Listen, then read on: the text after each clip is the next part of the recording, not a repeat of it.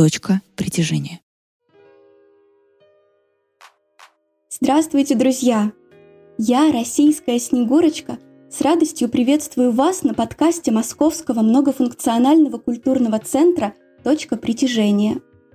В этот праздничный первый день Нового года я расскажу вам о своем родном городе – сказочной Костроме – Датой основания Костромы официально считается 1152 год. Эту дату предложил историк Василий Никитич Татищев, связав это событие с деятельностью князя Юрия Долгорукова на северо-востоке Руси. Легенда гласит о том, что прибыл князь в эти края со своим войском, защищая людей от разбойничьих набегов, и заложил у впадения реки Сулы в реку Волгу город-крепость. Спустя несколько веков Кострома стала не просто красивым туристическим городом. Она считается жемчужиной Золотого кольца России. 14 марта 1613 года Кострома стала местом, откуда родоначальник новой династии призывался на царство. Сюда и явились послы Московского земского собора, чтобы вручить юному царю разоренную смутой державу. Пред ликом Костромской святыни – Федоровской иконы Богоматери Михаил принял избрание. Именно с этого момента Ипатьевский монастырь навсегда вошел в историю как колыбель дома Романовых. После избрания царя Михаила члены царской семьи стали почитать Ипатьевский монастырь своей фамильной святыней и, вступая на престол, считали своим долгом побывать в нем. Сусанинская площадь – это главная площадь нашего города, которую в народе называют «сковородкой», Круглая площадь – это сковорода, ведущая к ней центральная улица – ее ручка.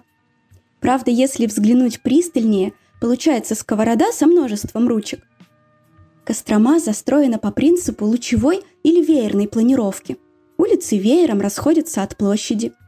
Строгое следование этому градостроительному плану – одна из особенностей, отличающих Кострому от других русских городов – за сотни лет своего существования центральный ансамбль города практически не изменился.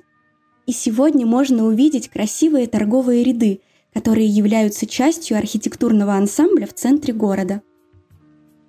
Торговые ряды получали свое название в зависимости от того или иного товара, которым торговали купцы. Есть в Костроме большие мучные ряды, красные, табачные, прянишные, рыбные, иконные, масленичные, мелочные и многие другие, всего около 20. И сейчас торговые ряды используются по назначению. В помещениях бывших купеческих лавочек располагаются многочисленные магазины, кафе и сувенирные павильоны. Главным символом и украшением города по праву считается пожарная каланча. Построена она в XIX веке архитектором Петром Ивановичем Фурсовым – Увидев ее в 1834 году, император Николай I с восхищением воскликнул «Такой у меня в Петербурге нет!» После чего за ней закрепилась слава лучшей пожарной каланчи российской провинции. Каланча – самое высокое здание в центральной части Костромы. Ее высота 35 метров. До сих пор в центральной части города запрещено строить здания выше – на протяжении всего своего существования Каланча использовалась пожарной службой. С наблюдательной вышки очень хорошо просматривался весь город, и можно было заметить любой начинающийся пожар.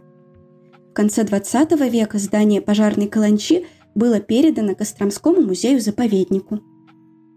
Неразрывно связаны с Костромским краем жизнь и творчество великого русского драматурга Александра Николаевича Островского – Кострома – город, послуживший прототипом многих волжских городов в пьесах Островского. О великом драматурге в Костроме напоминает многое.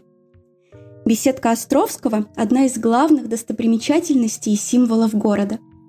Она была построена в 1956 году около речного вокзала на насыпи, которая сохранилась от валов древнего Костромского Кремля.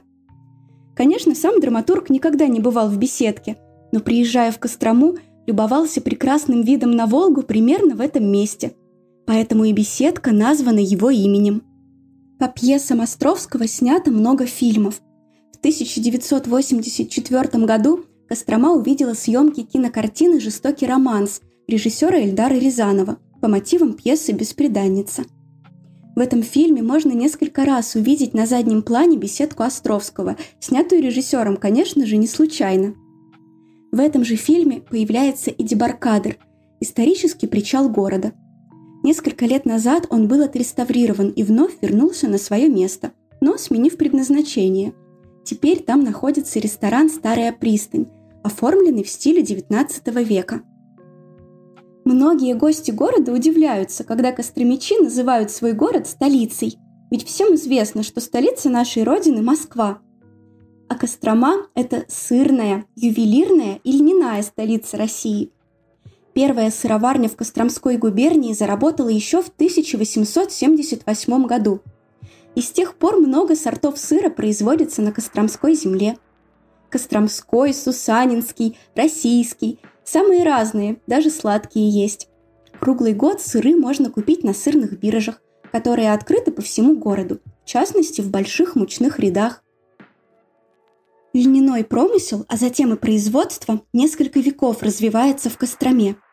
Захотите что-то новое про лен узнать, отправляйтесь в музей льна и бересты, там о нем все знают. Ювелирный промысел также на протяжении столетий развивался на Костромской земле – в селе Красное на Волге, неподалеку от города, в 1900 году открылось первое и единственное в стране красносельское училище художественной обработки металла. Костроме работают крупные ювелирные заводы, проходят масштабные ювелирные выставки, а в центре города открыт музей ювелирного искусства. Самое сказочное место в Костроме – это, конечно, моя резиденция – где я живу и работаю круглый год и всегда рада гостям. В моей резиденции, что в центре города, на улице Симоновского, 11, открыта Академия снежных чудес, где каждый человек может хотя бы ненадолго стать настоящим волшебником. В каждом уголке моей резиденции обитает сказка, любимая всеми детьми и даже взрослыми. В комнате чудес собрались удивительные изобретения снежных академиков – подарки сказочных друзей и костромских ребят. Здесь в любое время года вы сможете дотронуться до макушки новогодней елки, загадать заветные желания и убедиться в том, что сказки всегда живут рядом с вами. В резиденции работает волшебная почта. Здесь можно отправить письмо, запустив его по волшебному конвейеру в почтовый ящик, а также получить сказку в конверте на любой праздник.